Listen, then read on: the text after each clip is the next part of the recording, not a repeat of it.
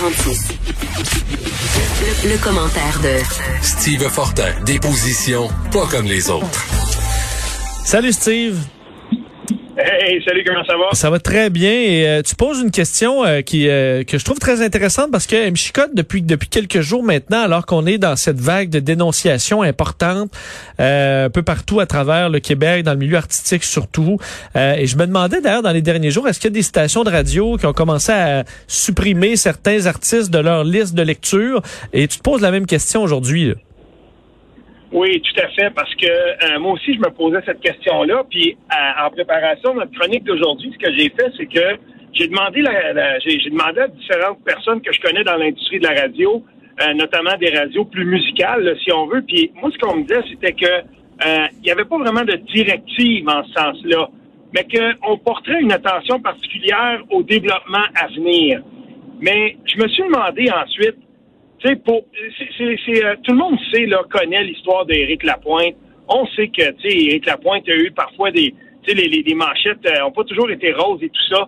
Mais je veux qu'on parle d'un cas bien particulier et là, là, toute proportion gardée, faut faire attention. Est-ce que tu te souviens de Bertrand Cantat? Bien sûr. De Noir Désir.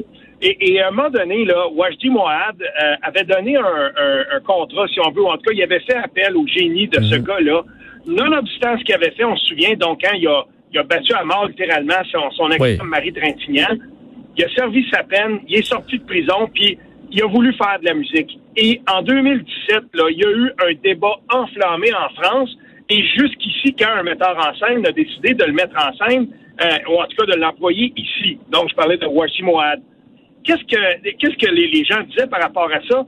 Certains disaient qu'il fallait départager le créateur et, euh, le, génie de l'œuvre, surtout quand, c'était question, par exemple, de l'œuvre passée.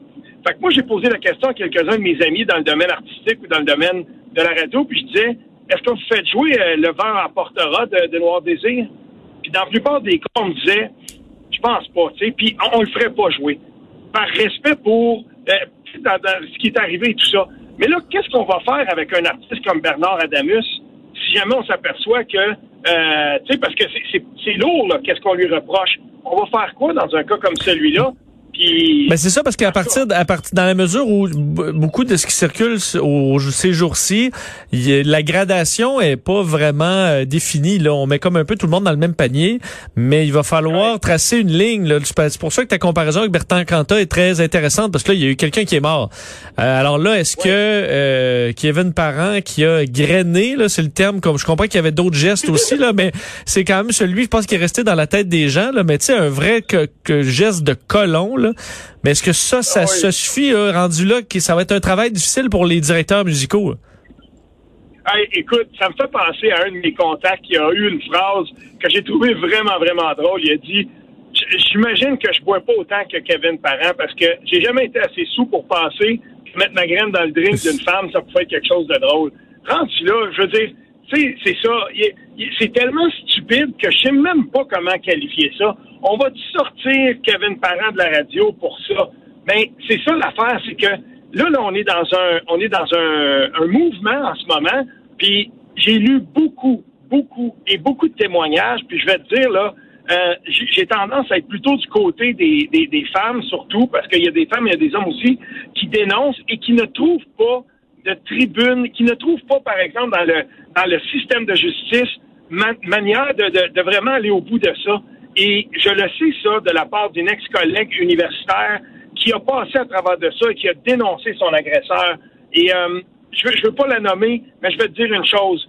Euh, elle a écrit un, texte absolument puissant euh, sur son Facebook privé où elle disait Vous n'avez pas idée ce que c'est pour une femme d'être dans le système de justice parce que plusieurs fois, à plusieurs intervenants pendant une cause, on va être obligé de recommencer son, son récit. Il va falloir, écoute, puis en plus, on va attaquer ta crédibilité parce que l'autre personne va se défendre, puis c'est normal. Mais c'est pas tout le monde qui a les reins assez solides pour faire ça. Et, ça aussi, il va falloir qu'on se penche là-dessus parce que ce mouvement-là, il n'est pas illégitime en soi, là. Non, et il y a aussi, euh, dans la gradation, je comprends bien que quelqu'un dira pas, euh, voudra pas aller se battre en cours parce que Kevin Parent a mis son pénis dans son martini là. Et je comprends qu'il y a une partie que tu dis ben écoute, on dénonce publiquement euh, des, des des gestes déplacés mais qui on veut pas nécessairement judiciariser ça, mais rendu là, il faudrait que la peine aussi soit euh, soit dosée là. Dans ce cas-là, on dit bon OK, là il est, colon, euh, il devra faire ses des changements dans sa vie, mais est-ce qu'on supprime au complet cette personne cette personne là de la sphère publique à jamais? Euh, mais là, c'est que dans la mesure où du système de justice, tu as une série de peines, tu le choisis, tu as des gradations. Mais là, dans, quand tu es à la vindique populaire, euh, c'est pas mal plus aléatoire.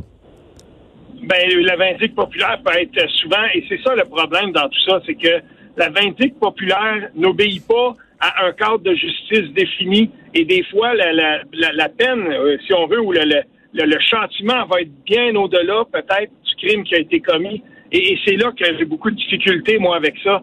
Est-ce qu'on va canceller Marie-Pierre Morin? Parce que je l'ai parlé de son cas aussi? Donc là, on voit que ah, des émissions, tout ça, ça, ça veut dire qu'il y a des collègues, ça veut dire qu'il y a des bons euh, acteurs, il y a des gens, des réalisateurs, il y a des. Tu sais, il y a du monde derrière de, en arrière-scène. Eux aussi, là, ils vont être affectés, ils vont être affectés par ça. Est-ce qu'il y a des choses qu'on ne sait pas par rapport? Est-ce qu'il y a, y a est-ce que ça, là, le, le, c'est juste le, la pointe de l'iceberg, ce que ce qu'on a entendu, parce que on a lu que probablement Marie-Pierre Morin avait eu un comportement comme, euh, comme celui que lui reprochait euh, Safia Nolin à plus d'une reprise. Mais on le sait pas. On, tant que c'est tant que c'est dans les réseaux sociaux, dans les réseaux sociaux, puis que tout ça se fait par euh, par page Instagram, par message Instagram, euh, je veux dire interposé, on peut pas avoir une vraie justice. Et là, comment comprendre alors qu'on veut canceller, là, dans le sens de cancel culture, cancel la culture du bannissement, comment comprendre qu'on va carrément là, supprimer euh, Marie-Pierre Morin de la télévision alors qu'elle était à peu près partout avant. Là, ça devient difficile à justifier.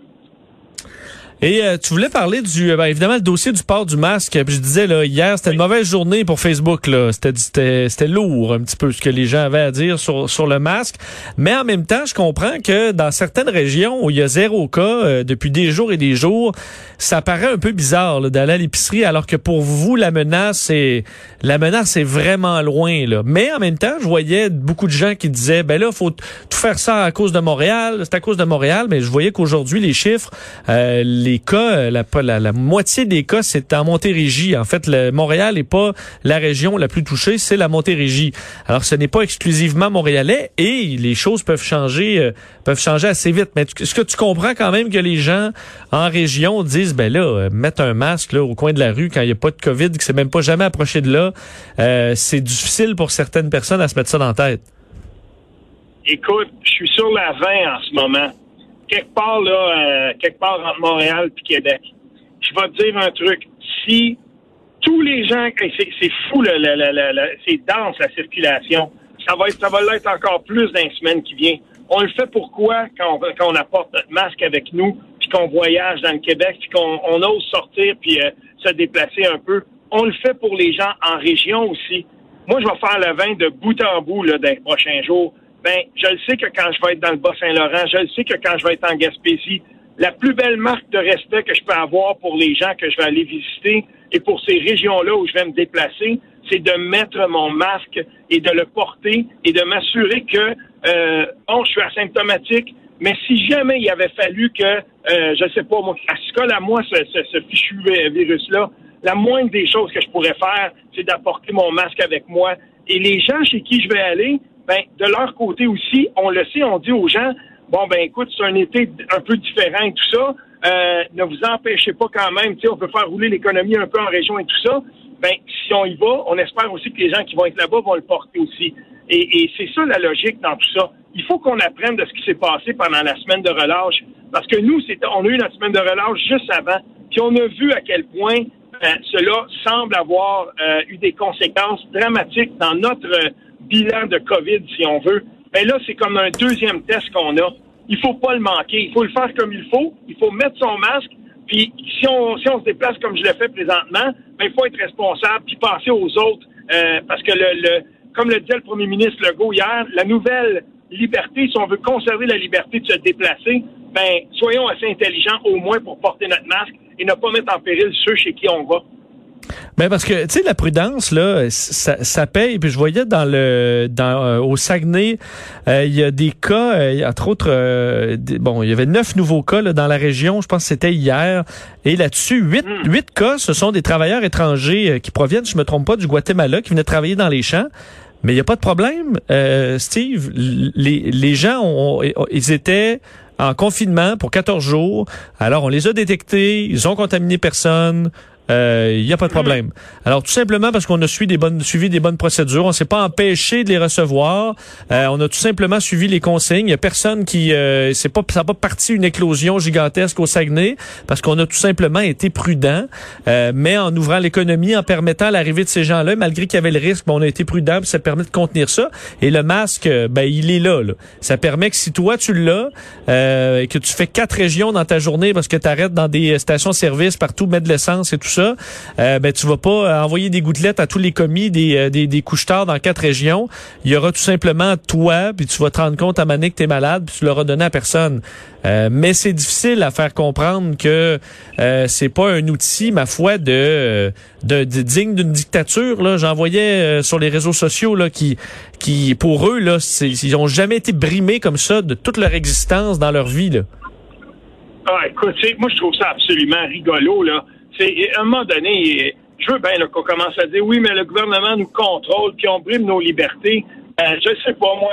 Je connais des chasseurs, j'en connais plein, moi, dans mon coin, puis c'est drôle, hein, quand on leur a dit à un moment donné, vous allez enregistrer leurs armes, il y en a une couple qui ont, euh, qui ont, qui ont rechigné à un moment donné, mais ils finissent par comprendre, puis on enregistre les armes parce que euh, de toute façon, on veut quand même que quand les policiers fassent leur travail, il y ait accès aux données qu'il faut. Euh, on, met notre ceinture maintenant. C'était avant, c'était personne ne voulait mettre sa ceinture. On a fini par le faire. C'est devenu un comportement tout simplement banal et socialement accepté. Ça va être comme ça pour le, masque aussi, parce que, comme on se le disait hier, Vincent, à un moment donné, là, moi, je, je prévois que dans le futur, on va en avoir encore besoin du masque. Rangeons-le pas trop loin. C'est peut-être pas la dernière pandémie, mais au moins on aura appris. Puis, tu sais, j'ai de la difficulté, moi, avec les gens qui ont cette espèce d'esprit, là, tout le temps, de, on dirait, là, euh, ah ben, dès qu'on leur demande de faire quelque chose, puis ça leur demande un petit effort, euh, ouais, mais moi, je vais aller me faire tester, mais je veux pas que ça soit trop loin. On voyait des commentaires à Montréal. Hey, bonhomme, c'est pour ton bien.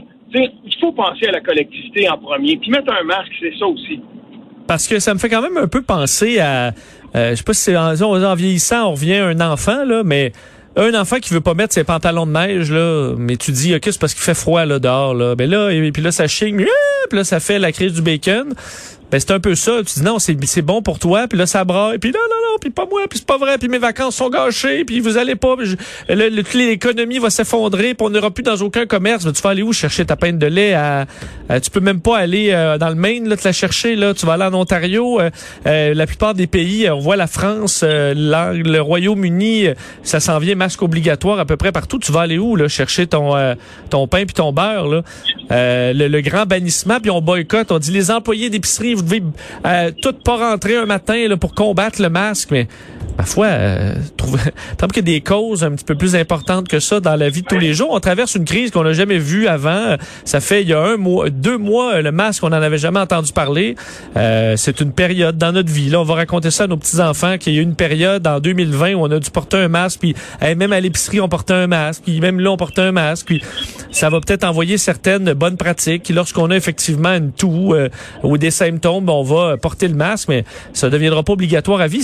Ça donne absolument rien François Legault d'imposer le masque à vie. Il n'y a même pas de puce là-dedans euh, que tu peux mettre pour nous contrôler. Là. Ben, c'est tough. non, mais c'est vrai.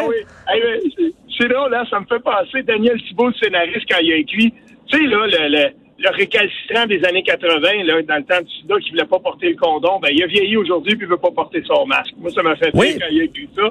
Puis, sincèrement, je veux dire, tu, tu le dis tellement bien. Come on c'est pas une grosse affaire, puis il faut tout simplement euh, entrer dans la tête aux récalcitrants. Mais il, va falloir qu'il y ait coercition, puis il faudra que les récalcitrants soient euh, perçus et, qu'ils se perçoivent eux-mêmes comme, comme relevant d'un comportement qui est socialement déviant. On n'a pas le choix. C'est comme ça qu'on va y arriver. Et euh, moi, j'ai aucun problème à ce qu'à un moment donné, quelqu'un se fasse apostropher. Puis pour l'autre qui dit, ben, moi, j'irai pas en Gaspésie parce qu'on va me forcer à mettre son masque. Ben, savez-vous quoi? Peut-être que c'est la Gaspésie qui est juste mieux de pas voir quelqu'un comme ça qui s'en fout complètement sans venir chez eux, qui reste à la Ben. maison, puis euh, on s'en portera pas plus mal. Parce que ça disait un qui disait, là, je me rendrai pas en Gaspésie si, ben, en Gaspésie, s'il y a une bonne place où il y a du, du grand air, c'est où que tu vas porter ton masque, là, pour aller mettre de l'essence, aller à l'épicerie. Hey, c'est, c'est une place où t'es pas confiné nulle part, c'est bien en Gaspésie, là. Dans les musées, là. Je pense pas que tu vas passer ta, ta semaine au musée de, de- de- du coquillage, là. Je pense que tu vas quand même être dans le grand air, puis que quand tu marches sur le bord du fleuve, là, t'as pas porter de masque, il y, a pas de problème. Puis peut-être une dernière euh, euh, réflexion. J'ai l'impression qu'il y a beaucoup de gens qui font la crise là, à cause du masque, euh, parce que là, c'est vraiment là, une atteinte, la moindre atteinte à la liberté, ça se fait pas. Mais en 2001, après les attentats du 11 septembre, quand on a resserré, on se souvient des grands plans aux États-Unis de surveillance et tout ça, mais là, c'était pour la sécurité. Puis euh, même s'il y en a qui disaient, ben attention, parce que ça, ça va, ça va rester après. Ben au contraire, on va de l'avant, alors que le risque de mourir d'un attentat terroriste est pas mal moindre que de mourir de la COVID. On est à 5300 ou 5500 morts au, Québec, mais là, là, la menace, elle est pas là, parce que ça vaut euh, euh, le masque, c'est trop une atteinte. Alors, je pense qu'il y a des gens que euh, les bottines suivent pas les babines, malheureusement, à travers le temps. Voilà. Non, euh, ah non, tout à fait. Tu as bien raison de le dire parce que euh, non seulement c'est une mesure qui est temporaire, mais c'est une mesure qui est te- tellement, là, c'est tellement banal à réaliser, à faire que euh, ceux qui ceux qui rechignent en ce moment, ben ils vont, je te le dis, à un moment donné, là, ça, ça, ça va être les dindons de la farce, ces gens-là. Ben, Steve, toujours un plaisir. On se reparle demain. Oui, certainement. Salut. Salut. On revient.